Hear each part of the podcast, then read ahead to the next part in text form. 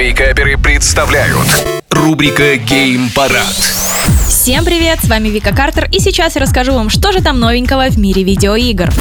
Ubisoft представила дополнение Lost Between Worlds для Far Cry 6 и показала его трейлер и детали. Сам релиз дополнения состоится 6 декабря и стоить это будет примерно 20 долларов. Это дополнение рассказывает о том, как протагонист Дани Рохас окажется в пространстве между мирами и ему оттуда предстоит выбраться. Также в трейлере нам показали, что игроки посетят несколько необычных миров и каждый не похож на самый обычный. Ну и конечно же, если есть всякие замудренные миры, то есть и замудренные враги, которые там состоят из кристаллов, используют странные силы. В общем, а, еще одна мультивселенная безумие.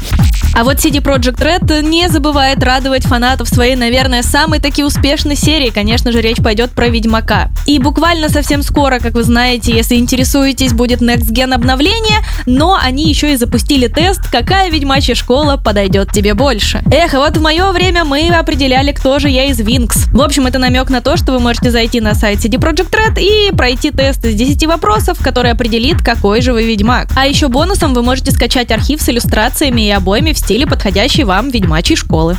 Ну и, конечно же, стоит упомянуть о противостоянии года. Именно так, я думаю, стоит ознаменовать все-таки выбор игры года в этом году, потому что 28 ноября организаторы The Game Awards запустили первый этап голосования за лучшую игру 2022 года по версии игроков. Слову, все желающие могут в этом принять участие и на сайте премии пойти выбрать, какая же игра больше всего зашла.